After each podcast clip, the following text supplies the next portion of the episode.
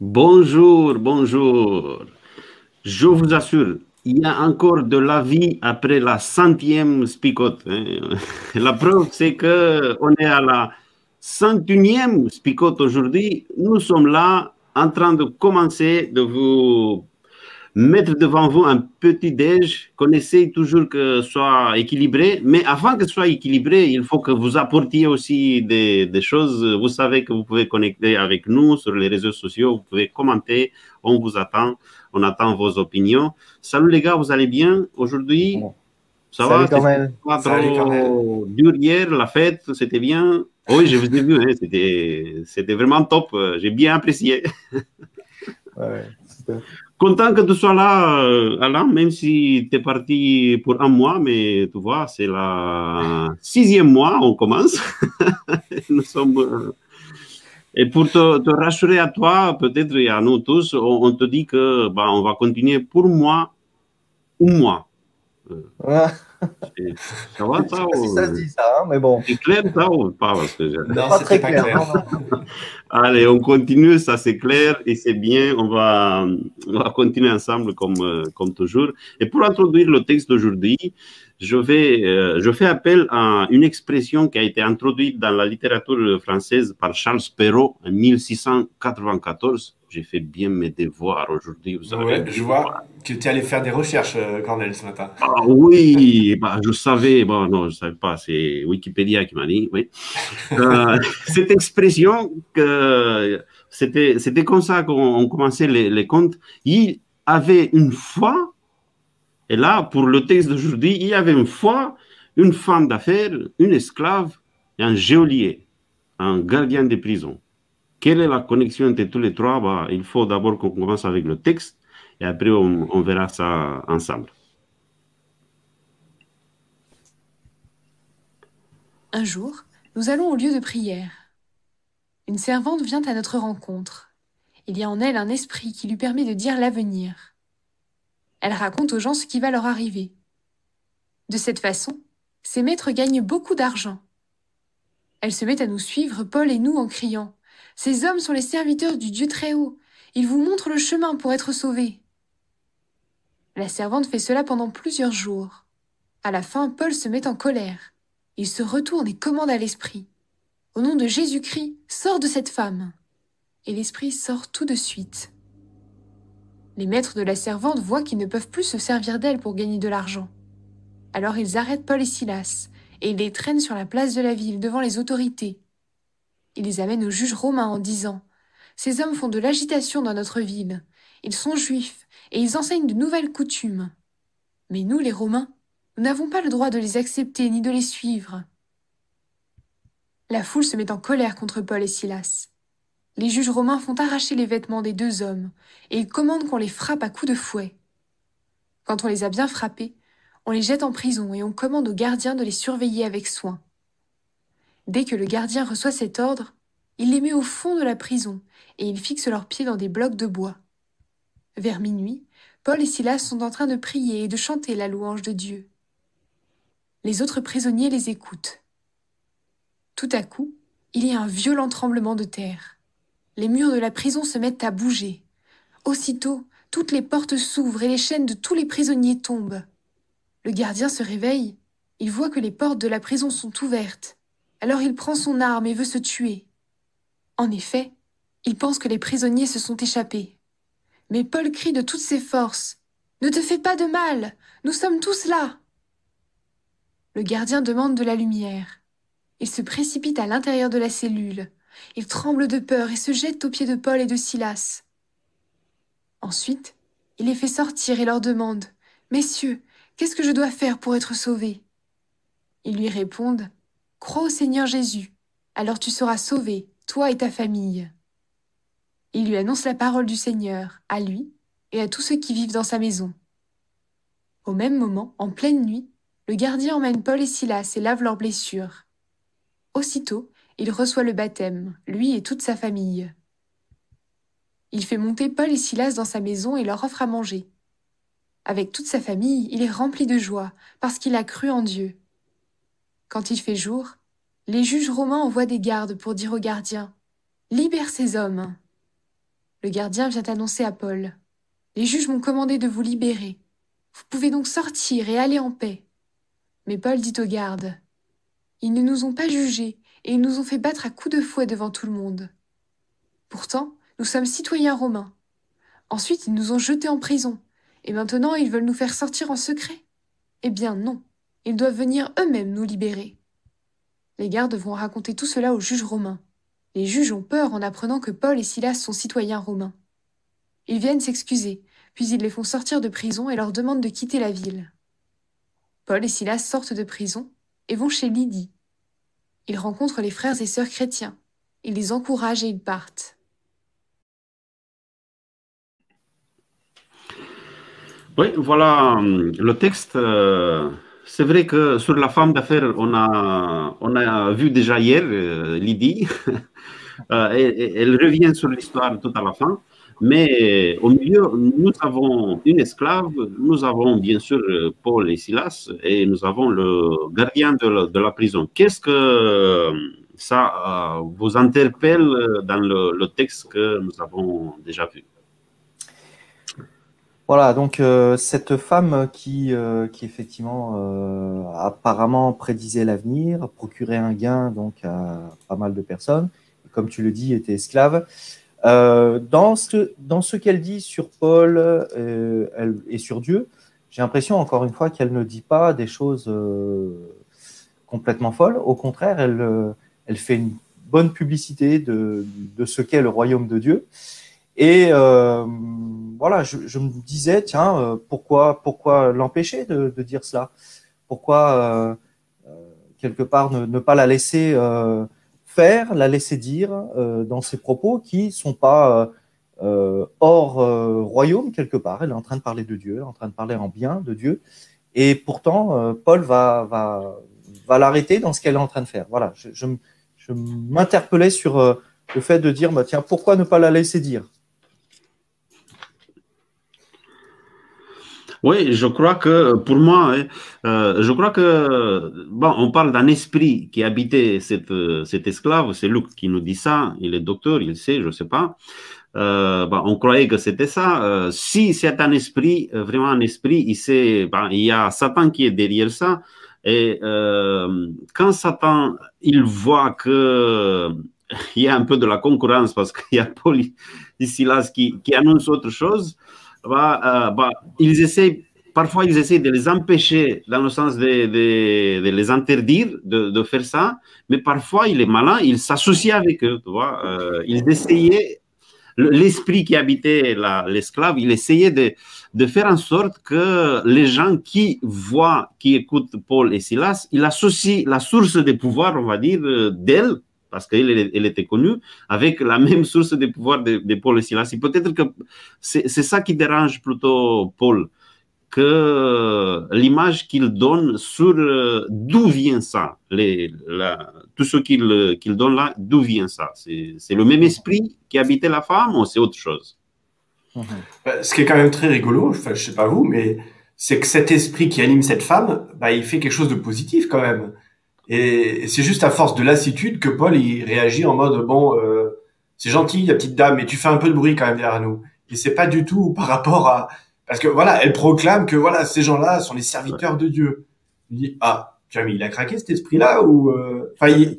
pour moi ce, ce texte de enfin, cette deuxième partie du chapitre 16, il y a pas mal d'inco enfin pas d'incohérence. Euh, Comprenez-moi bien, je suis pas en train de dire que la Bible est incohérente, sinon Alain va me tomber dessus professeur, excusez-moi, mais il y a, il y a, en fait, il y a des tensions. Voilà, je vais le dire comme ça. Il y a des tensions de d'incohérence ou de, paradoxe, comme on pourrait dire aussi. Et euh, voilà, il y a un esprit mauvais et on s'attend plutôt à des insultes.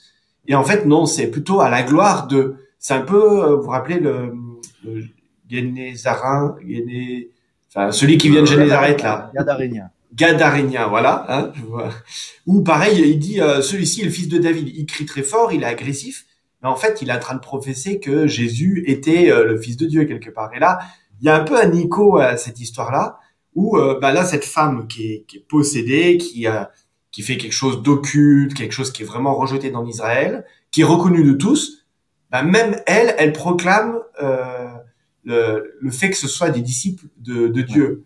Hmm. Ah, c'est paradoxal, vous voyez ce que je veux dire Voilà. Mais ah. Cornel a raison. Cornel a raison dans le sens où ces gens qui la connaissent, elle a une réputation et qui savent effectivement qu'elle prédit l'avenir, qu'elle fait des choses assez extraordinaires et dont on bah, voilà, la source de, son pouvoir, entre guillemets, euh, on, sait pertinemment voilà, d'où il vient.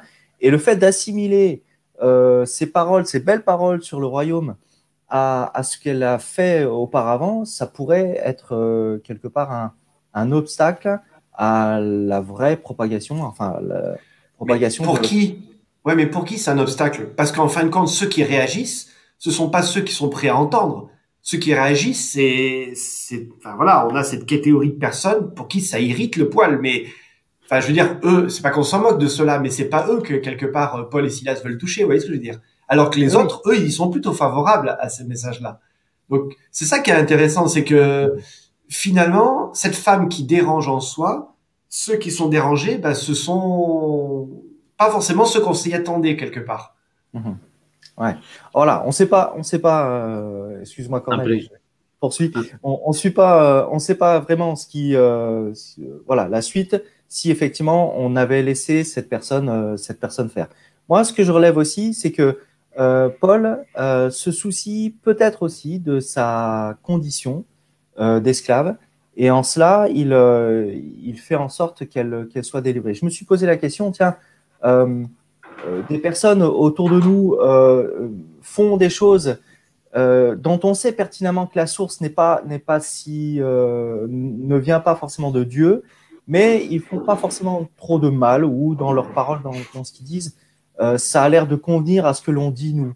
Est-ce que je, regarde juste cet aspect de, message ou est-ce que Paul aussi, comme Paul, je, devrais aussi regarder la condition dans laquelle vivent ces personnes?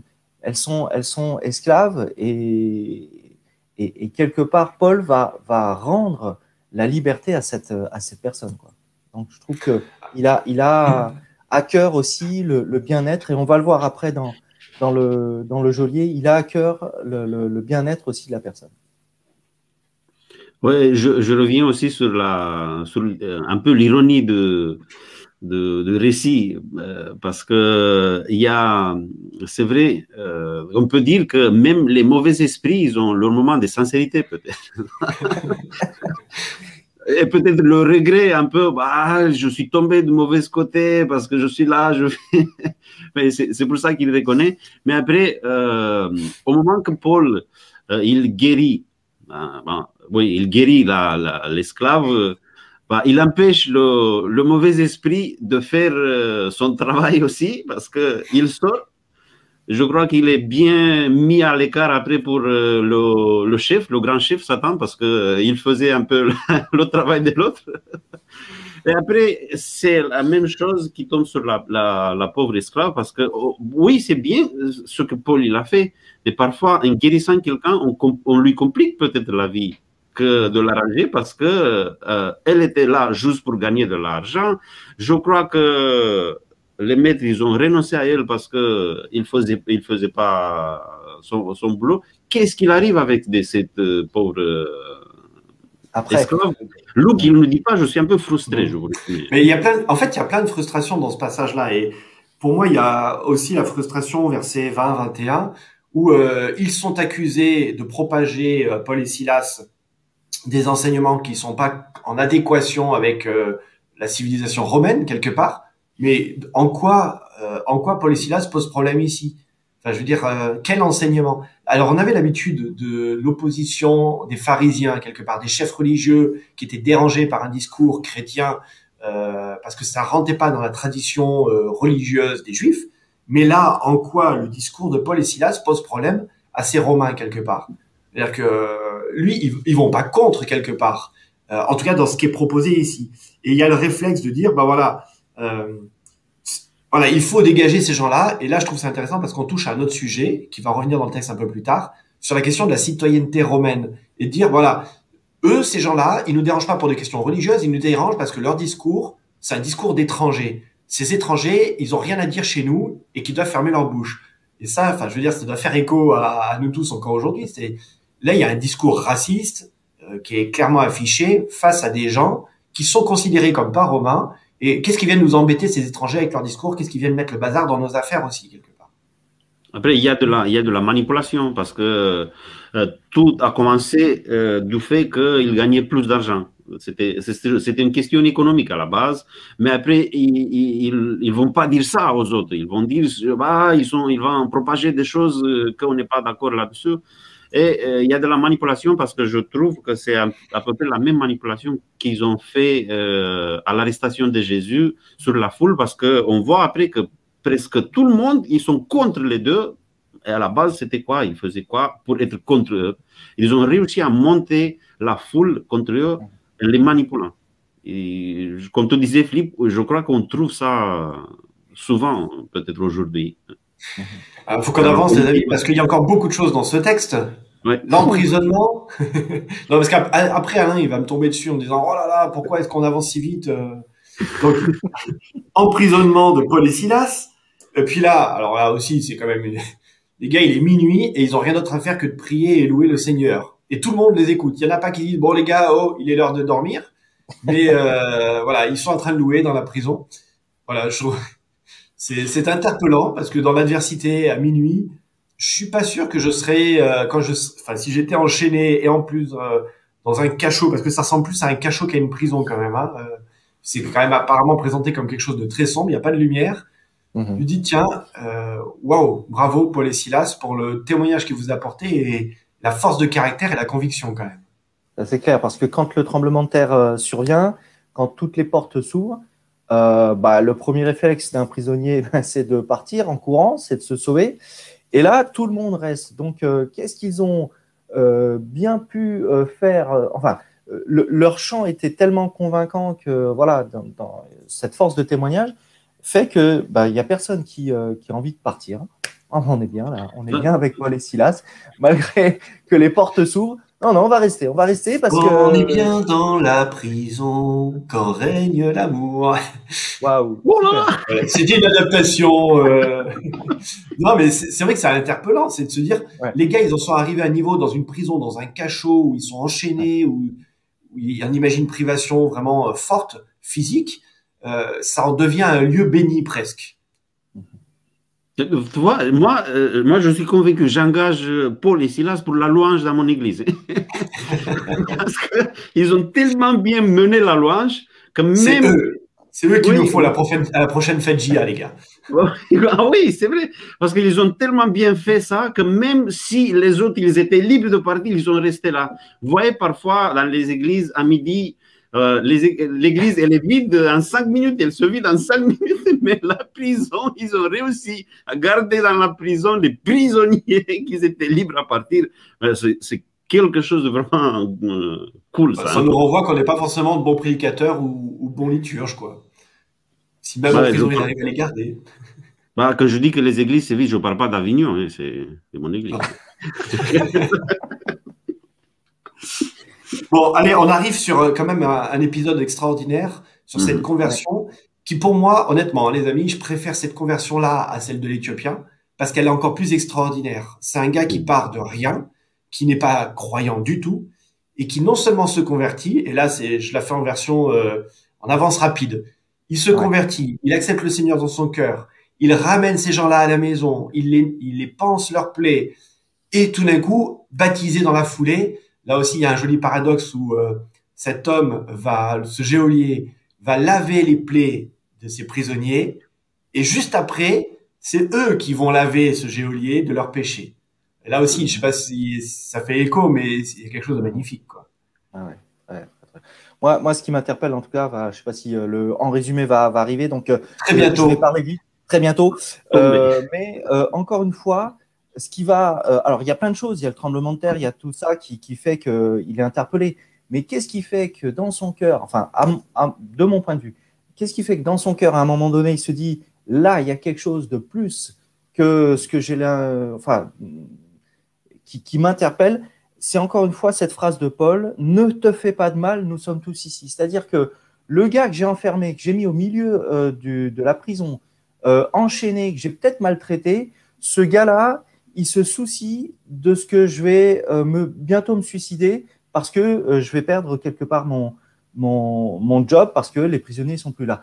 Donc j'ai un homme qui se soucie de moi et cet homme-là, je l'ai maltraité, il est prisonnier. Ça, c'est interpellant. Et le gars, voilà.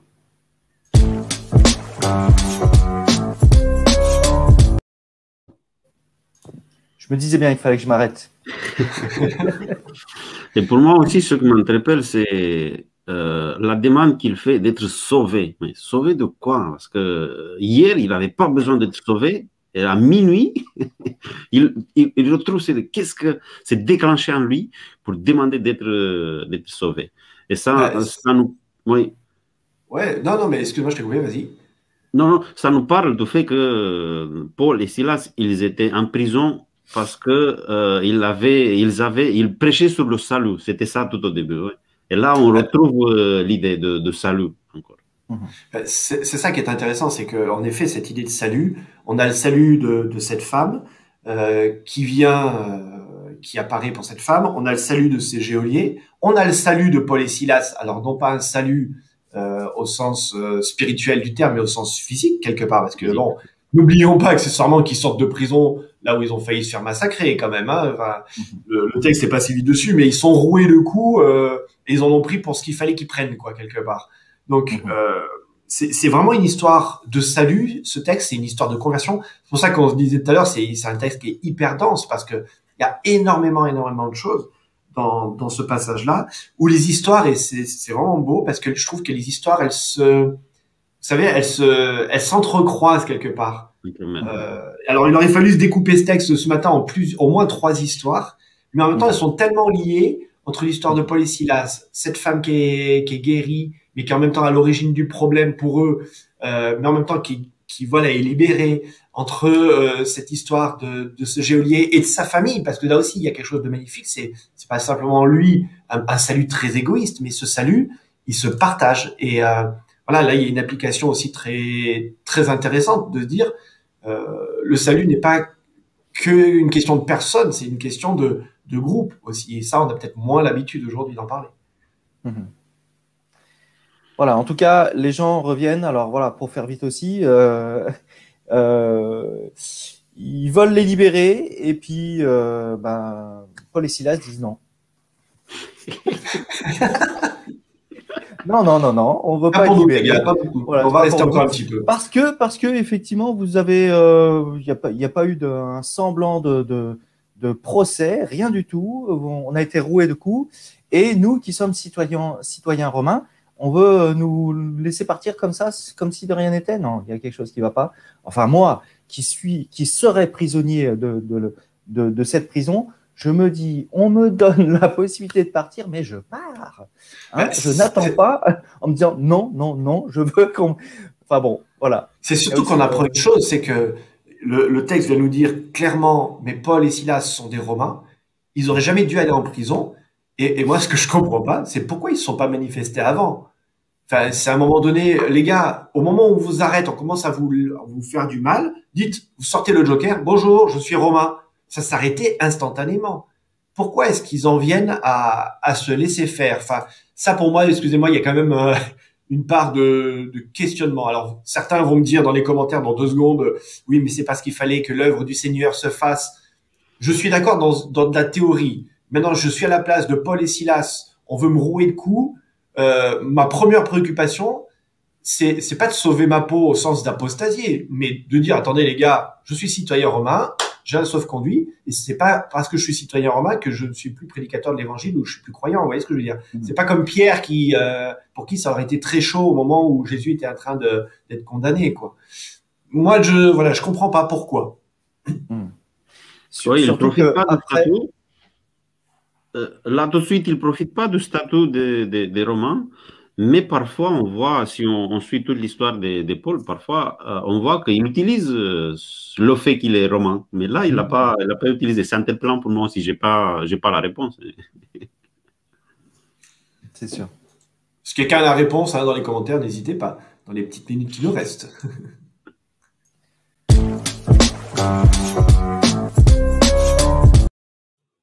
Voilà, je me disais bien qu'il fallait que j'attende un petit peu. Euh, et maintenant, et maintenant, euh, moi, ce qui m'a interpellé et ce que j'ai envie de, de retenir, euh, c'est que Paul euh, se soucie des autres. Euh, Paul se soucie de, du geôlier, euh, ce qui va peut-être amener à la conversion de ce geôlier.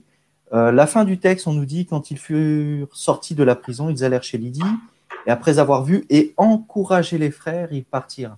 Il se soucie aussi de cette nouvelle communauté à Philippe qui est là, qui, euh, qui a besoin de euh, voilà d'être affermi. Et euh, voilà, de ce que j'ai envie de retenir, c'est quel que soit ce que je vis, euh, je pense que Dieu me demande de me soucier de ce que les autres vivent. Donc d'être dans le réconfort, dans, dans l'encouragement, dans, dans le, le, fait de ben, comment tu vis ta vie et, et est-ce que je peux ou est-ce que le Seigneur pourrait pourquoi pas améliorer ton bien-être. Donc, je me soucie des autres. Euh, pour moi, euh, moi j'aimerais rebondir un peu sur une idée que tu as déjà euh, évoquée, Flip. l'idée que l'idée que j'essaie de, de, construire avec l'introduction, l'idée que quand il s'agit de l'évangile, il y a de la place pour tout le monde. Il y a une femme, Lydia, que c'était une femme d'affaires, je nommais une femme d'affaires. Après, il y a euh, l'évangile, il, euh, il, touche une esclave, l'évangile, il touche un, un, géolier. Euh, on a vu déjà que c'est Luc qui, je crois qu'il nous donne toute, cette série de, de, de familles, parce qu'il ne s'agit pas que de la personne, il s'agit des de familles, de leur famille aussi. On, avait, on a eu déjà le centurion, le Cornelius. Vous voyez, euh, l'évangile, il peut toucher tout le monde. Hein. Et c'est la même, c'est la même chose aujourd'hui. L'évangile n'est pas que pour ceux qui sont sélectés, ou je ne sais pas, pour ceux qui, comme Paul et Silas, c'est pour tout le monde, évangile, elle peut toucher euh, tout le monde. Moi, ce, qui, ce que je retiens euh, concrètement, c'est c'est aussi l'impact de la louange. On utilise peu ce texte euh, pour parler de la louange et des bienfaits de la louange, mais il y a, y a, un vrai effet apaisant euh, de la louange, de ces gens qui sont dans la difficulté, qui, qui louent le Seigneur euh, du fond de leur prison. Et là aussi, je pense qu'il y a une belle image euh, figurée euh, de voilà du fond de ton trou, quand tout est obscur, quand, quand tu ne vois pas d'espoir et que tu te sens enchaîné, eh bien peut-être tourne-toi vers ton Seigneur et loue ton Seigneur. Et euh, les chaînes risquent de tomber et les portes euh, risquent de s'ouvrir et, euh, et, la lumière risque de jaillir aussi. Voilà. Je trouve que c'est une belle métaphore qu'on retrouve dans ce texte. Super, voilà, bah, merci beaucoup pour toutes ces belles paroles. Je vous invite pour terminer notre petit déjeuner spirituel, bien, par la prière. Voilà, Père éternel, tu nous dis encore une fois qu'au travers de ce texte, qu'il est bon de, t'appartenir, il est bon d'être avec toi, et quel que soit ce que nous traversons, Seigneur, comme Paul et Silas, eh bien, tu es, tu es prêt à être là, à nous soutenir, et que bah, cette louange qui est là dans nos cœurs, si nous pouvons l'exprimer par, par des chants, par euh, aussi le fait de, aussi de, se soucier de ce que vivent les uns et les autres. Euh, Seigneur, tu nous as, voilà, placés à plusieurs endroits et de pouvoir rayonner dans, ce que nous vivons, dans ce que nous disons. Mais ce qui est important, c'est aussi que nous puissions euh, avoir, le souci de ceux, qui, euh, de ceux que nous côtoyons et qui traversent notre vie. Seigneur, que tu continues aujourd'hui à nous faire du bien au travers de ta présence. Et merci pour ces temps passés dans l'étude de ta parole. C'est en Jésus que nous te prions. Amen.